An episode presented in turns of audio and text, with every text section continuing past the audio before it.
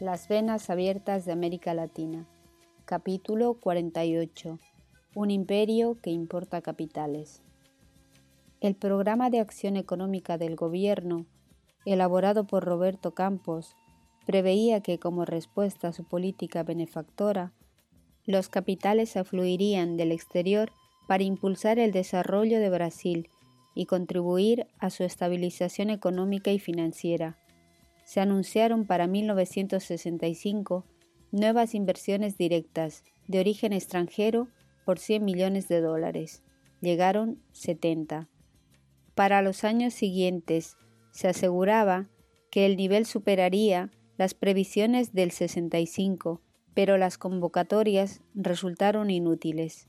En 1967 ingresaron 76 millones la evasión por ganancias y dividendos, asistencia técnica, patentes, royalties o regalías y uso de marcas superó en más de cuatro veces a la inversión nueva.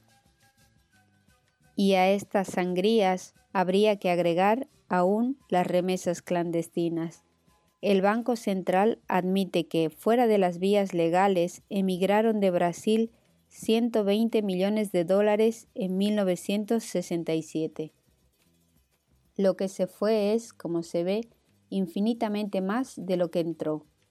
En definitiva, las cifras de nuevas inversiones directas en los años claves de la desnacionalización industrial 1965, 1966, 1967 estuvieron muy por debajo del nivel de 1961.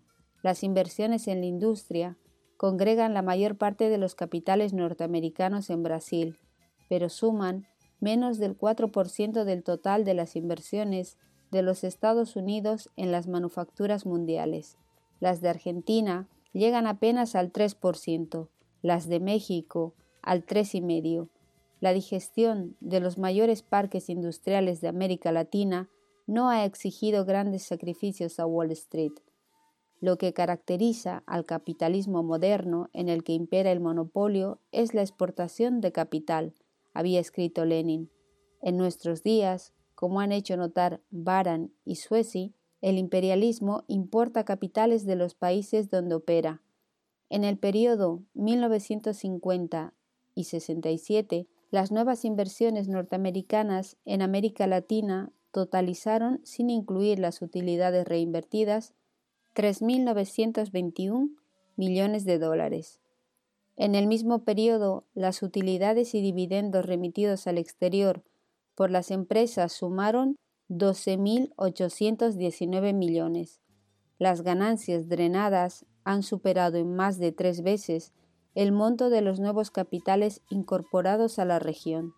Desde entonces, según la CEPAL, nuevamente creció la sangría de los beneficios, que en los últimos años exceden en cinco veces a las inversiones nuevas.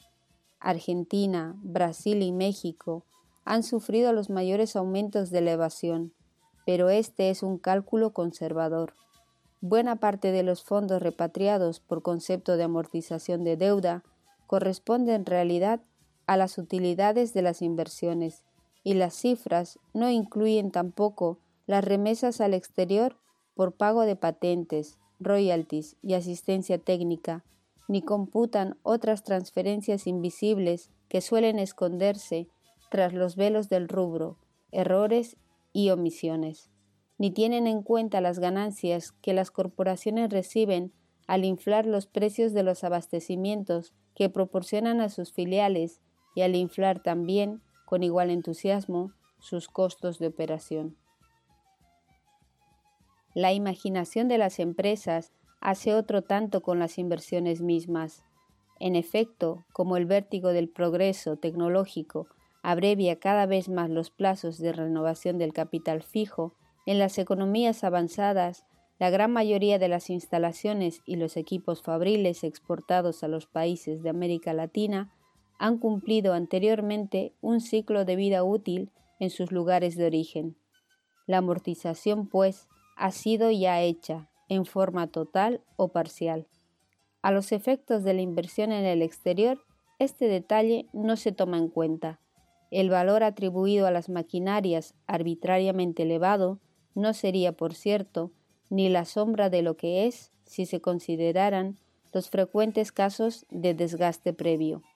Por lo demás, la casa matriz no tiene por qué meterse en gastos para producir en América Latina los bienes que antes le vendía desde lejos. Los gobiernos se encargan de evitarlo, adelantando recursos a la filial que llega a instalarse y cumplir su misión redentora. La filial tiene acceso al crédito local a partir del momento en que clava un cartel en el terreno donde levantará su fábrica.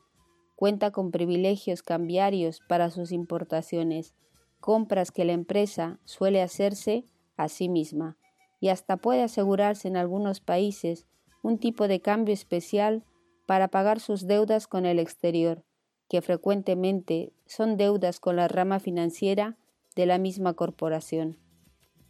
Un cálculo realizado por la revista Fichas indica que las divisas insumidas entre 1961 y 1964 por la industria automotriz en la Argentina son tres veces y media mayores que el monto necesario para construir 17 centrales termoeléctricas y 6 centrales hidroeléctricas con una potencia total de más de 2.200 megavatios y equivalen al valor de las importaciones de maquinarias y equipos requeridos durante 11 años por las industrias dinámicas para provocar un incremento anual del 2,8% en el producto por habitante. En el próximo capítulo, los tecnócratas exigen la bolsa o la vida con más eficacia que los marines.